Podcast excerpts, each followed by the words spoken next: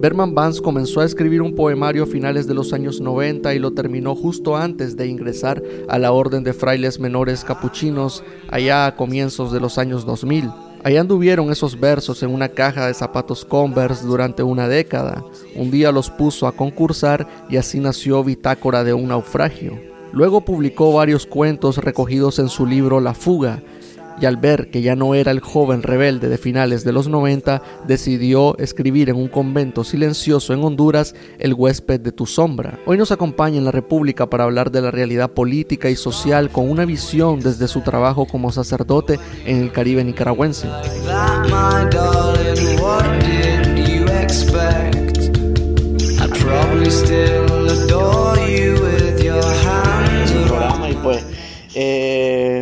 Fray Berman Vance, este, la gente a veces como que eh, solo te conoce tu faceta como escritor y no saben que sos un sacerdote capuchino. Bueno, depende de la gente.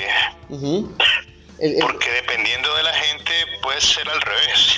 Te conocen más como fraile. y no saben que, soy escritor ni, ni por razón. Pues, por ejemplo, acá en mi parroquia, casi nadie sabe que, soy escritor, ¿verdad?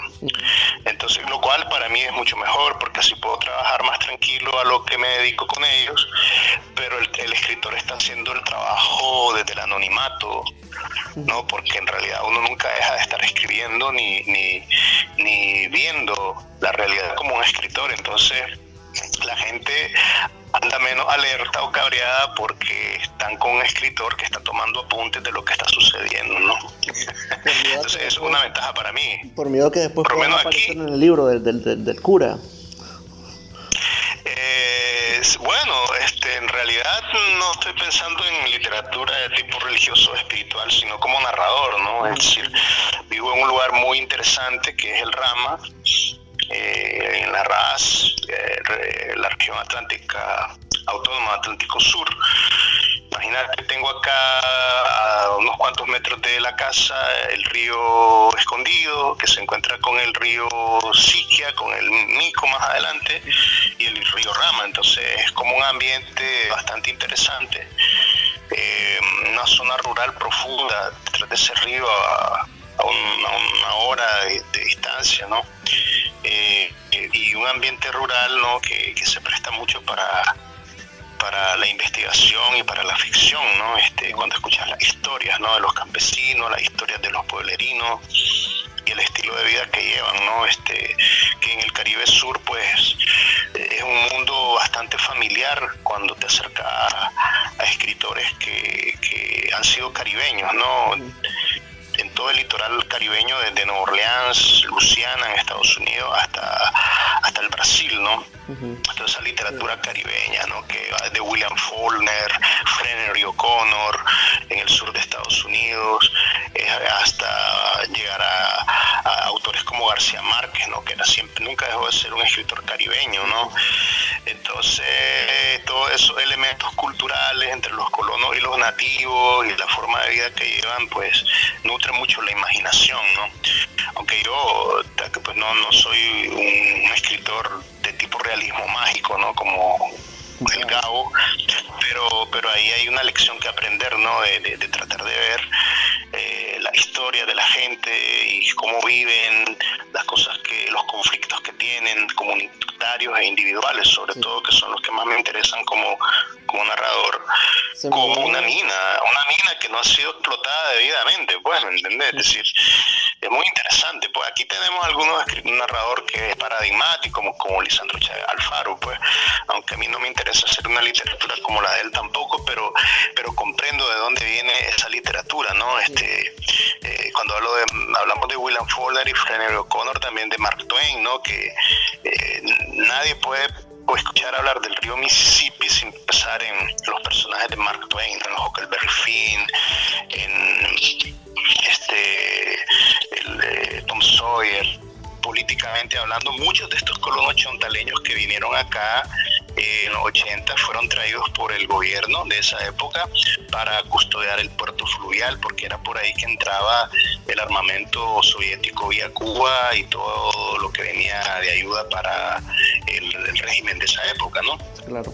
Entonces, por eso eh, los descendientes de esos inmigrantes que todavía están acá, pues son militantes sandinistas, porque eh, a través de la ley 86-87, o mejor conocida como la piñata y todo eso, ellos recibieron terrenos, recibieron casitas, ¿me entendés?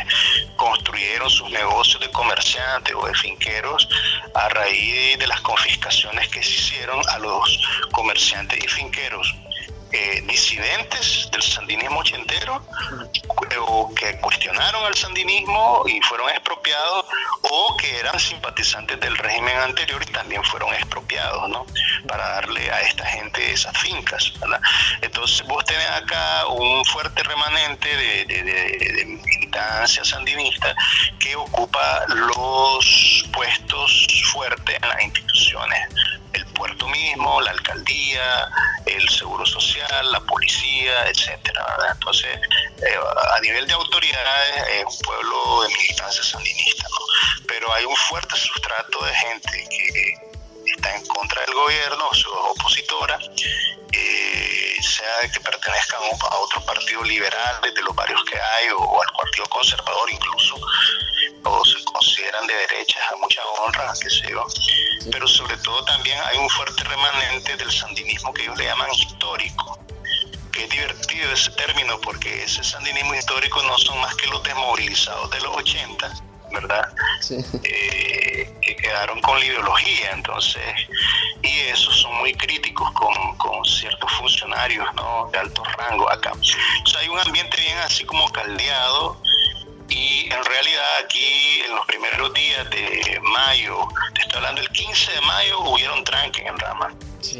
Y duraron unas cuantas horas porque le cayeron con todo, ¿verdad? Las instituciones, ¿verdad? El alcalde quiso mediar para que los quitaran, eh, eh, porque resulta que el origen de los tranques era, parece los mototaxistas estaban disconformes por el precio que le habían impuesto, ya que la gasolina estaba cara, por los tranques que ya tenían un mes de estar desde Lóvago hasta Presía que el pueblo vecino.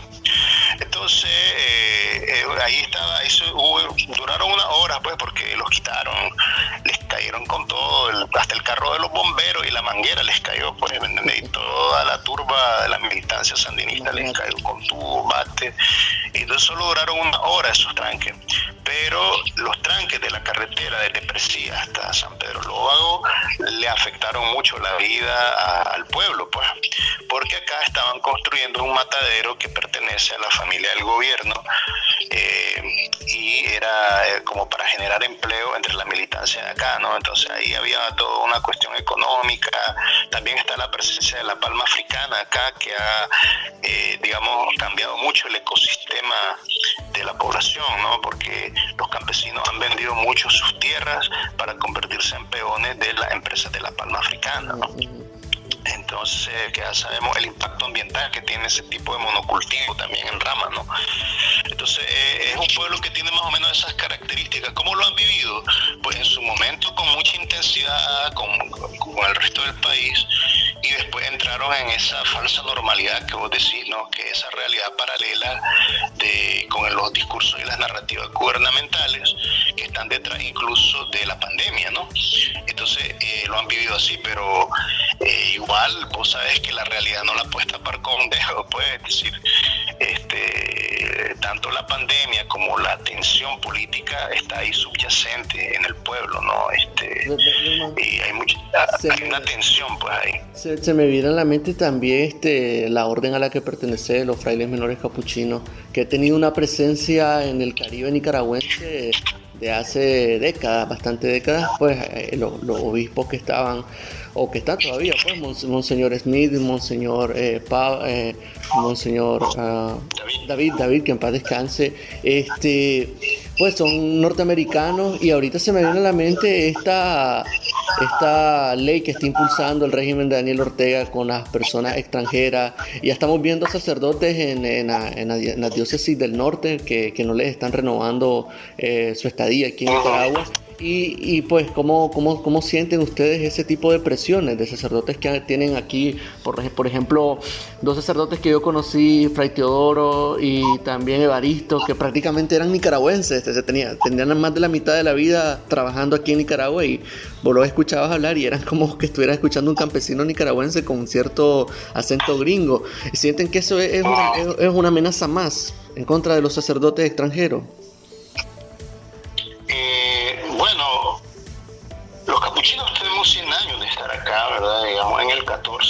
Cuando el Papa Pío X le pidió a la orden asumir el vicariato, fundar el vicariato. De hecho, la Orden de Frailes Menores Capuchinos fundó la Iglesia Católica en el Caribe nicaragüense. Somos parte de, la historia ¿no? del Caribe.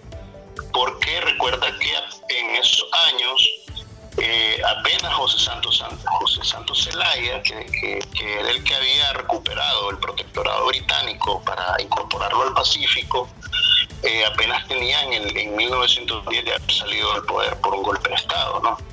nosotros, eh, los capuchinos catalanes que fundan aquí la iglesia, llegan en el 14 y hasta el año 36-40, ¿no?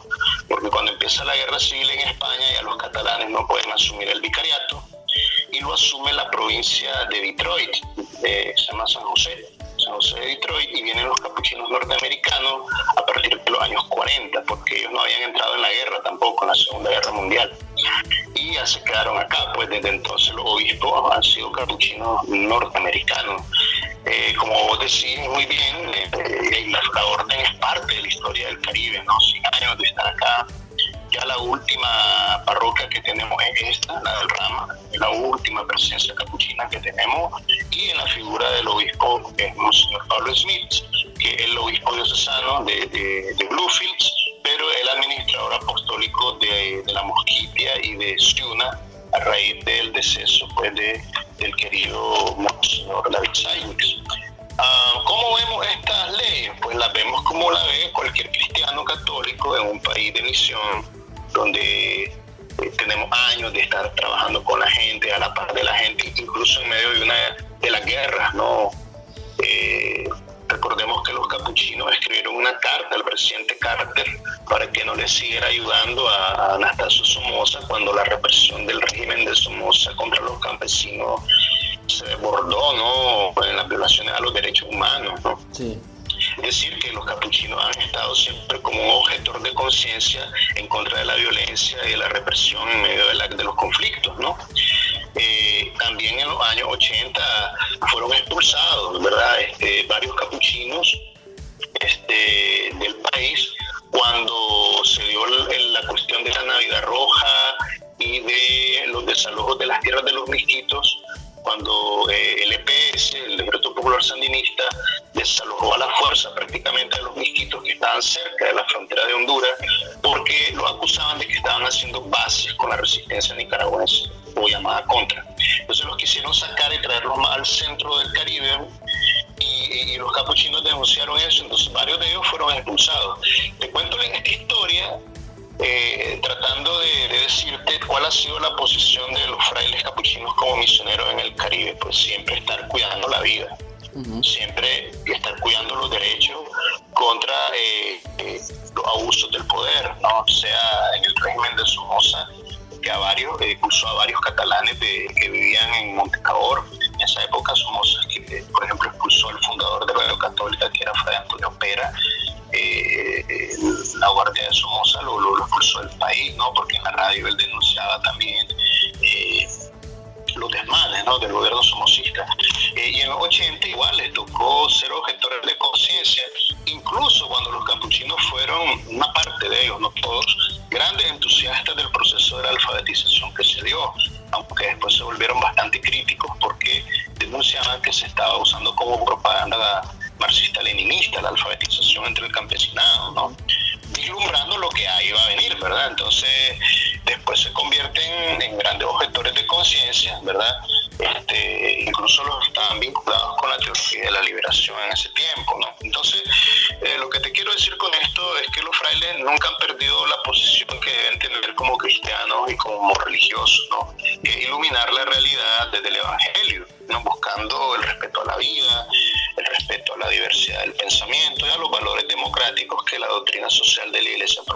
¿no? Y han pagado el precio de eso, tanto en los años 70 como en los 80. Ahora, ¿qué está pasando en estos tiempos? Pues eh, la respuesta que te daría es la misma que te puede dar la conferencia de religiosos, la conferencia episcopal, como lo vemos nosotros. Pues eh, obviamente lo vemos como una manera de presionar a los religiosos que, y a la iglesia como, institución, sobre todo a los religiosos para que no, no se inmiscuyan denunciando estos abusos de poder, ¿no? o dando cabida a que la gente se exprese, ¿no?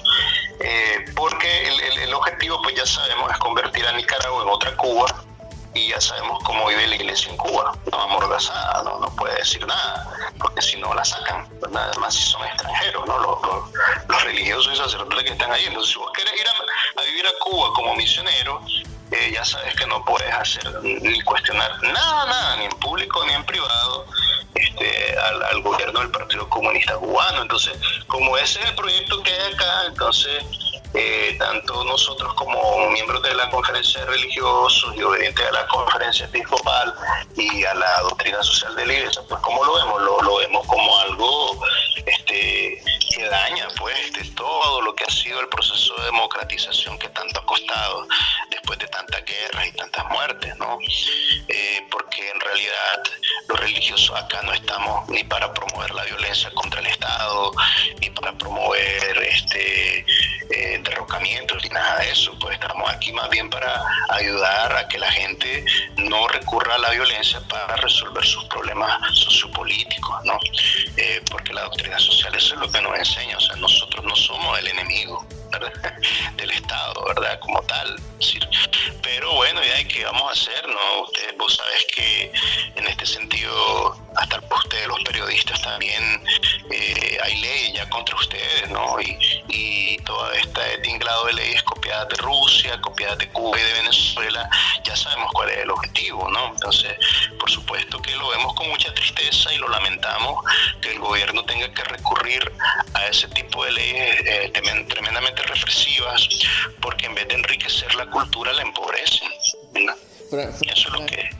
Este, y vos de manera personal, ¿cómo, cómo crees que, va, que vaya a desarrollarse el próximo año? Se supone que va a haber elecciones, eh, con todas estas movidas, estas leyes, tanto la de la cadena perpetua, este, como la de, la de esta, pues eh, manejar, o más bien controlar a los extranjeros incluso el, dinero que entra para organizaciones no gubernamentales. Parece como que Ortega está preparando todo para, para asentarse ya sobre, los, sobre los escombros y ya, como decís vos, convertirlo en Cuba, lo, lo mismo, ¿no? ¿Cómo, ¿Cómo crees que se va a desarrollar el próximo año?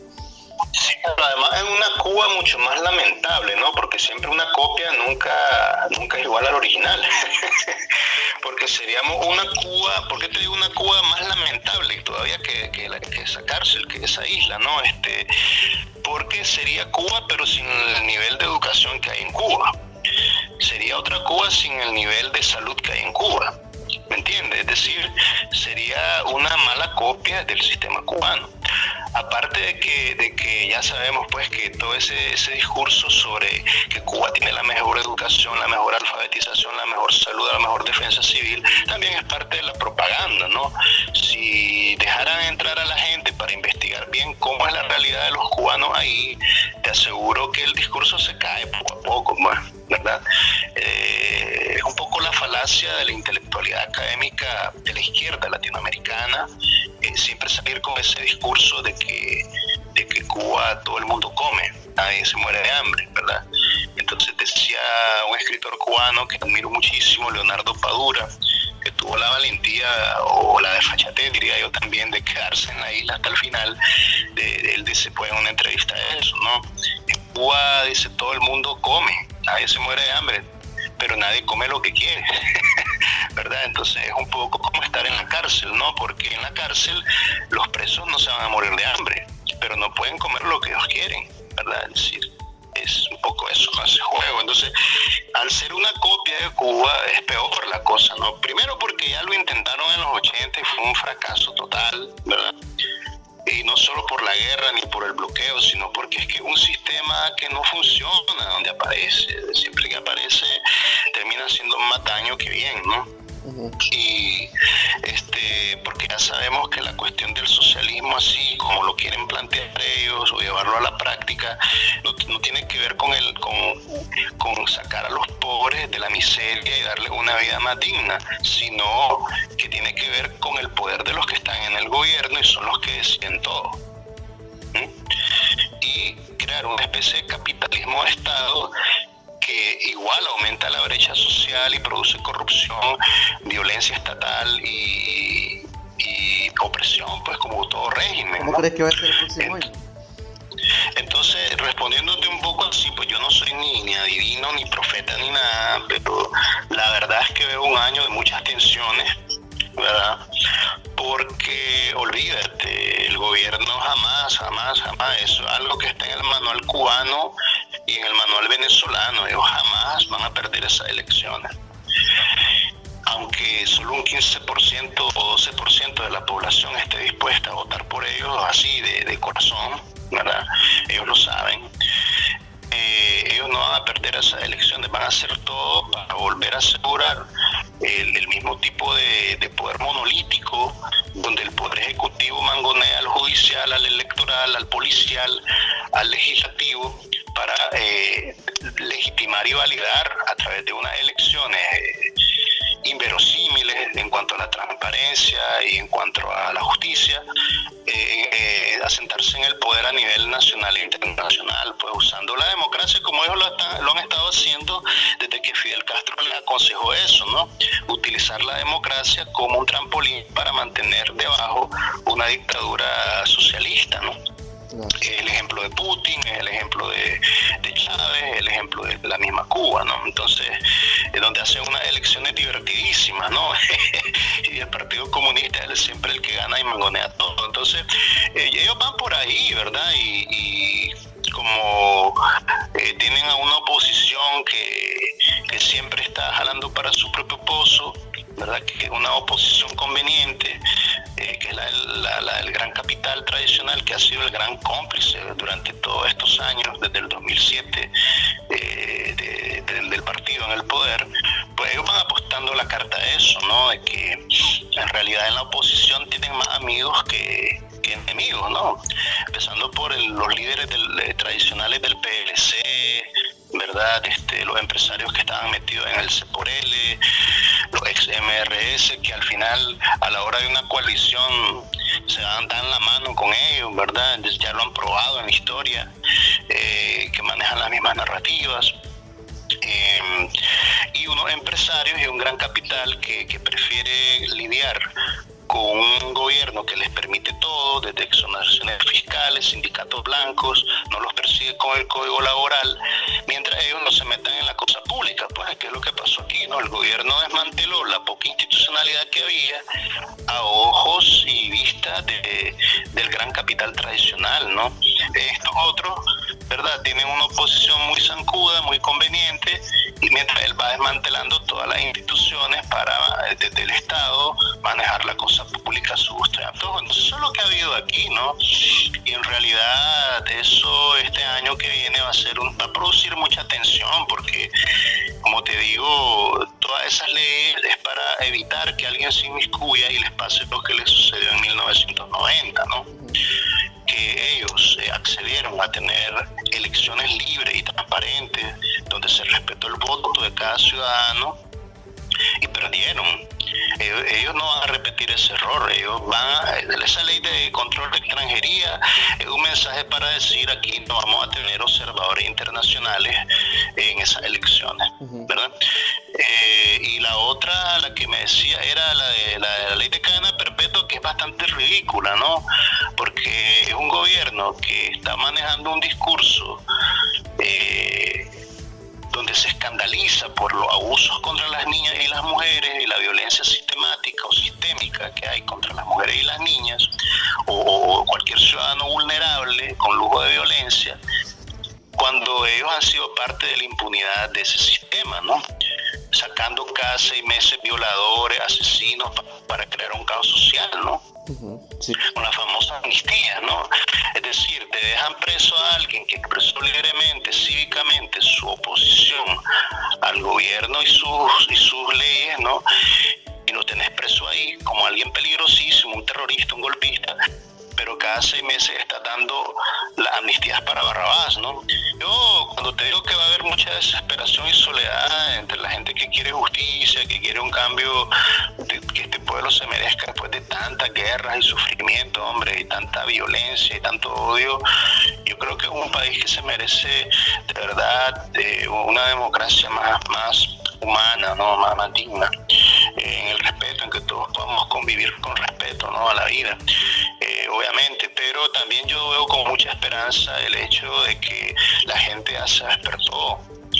Una esperanza de decir que en medio de los miedos, las tensiones, las soledades, las persecuciones que van a venir el otro año, ya hay la esperanza de que, hombre, yo solo he visto regímenes como el de acá sobrevivir en las caricaturas Es decir, no, no, no, no en los cómics, pues este, en la realidad real no duran mucho, pues más bien es, un, sintomático de que ya están en su última fase, ¿verdad? Pero desgraciadamente es la fase del, miedo, de la desesperación y de la violencia sistemática contra los que disienten, ¿no?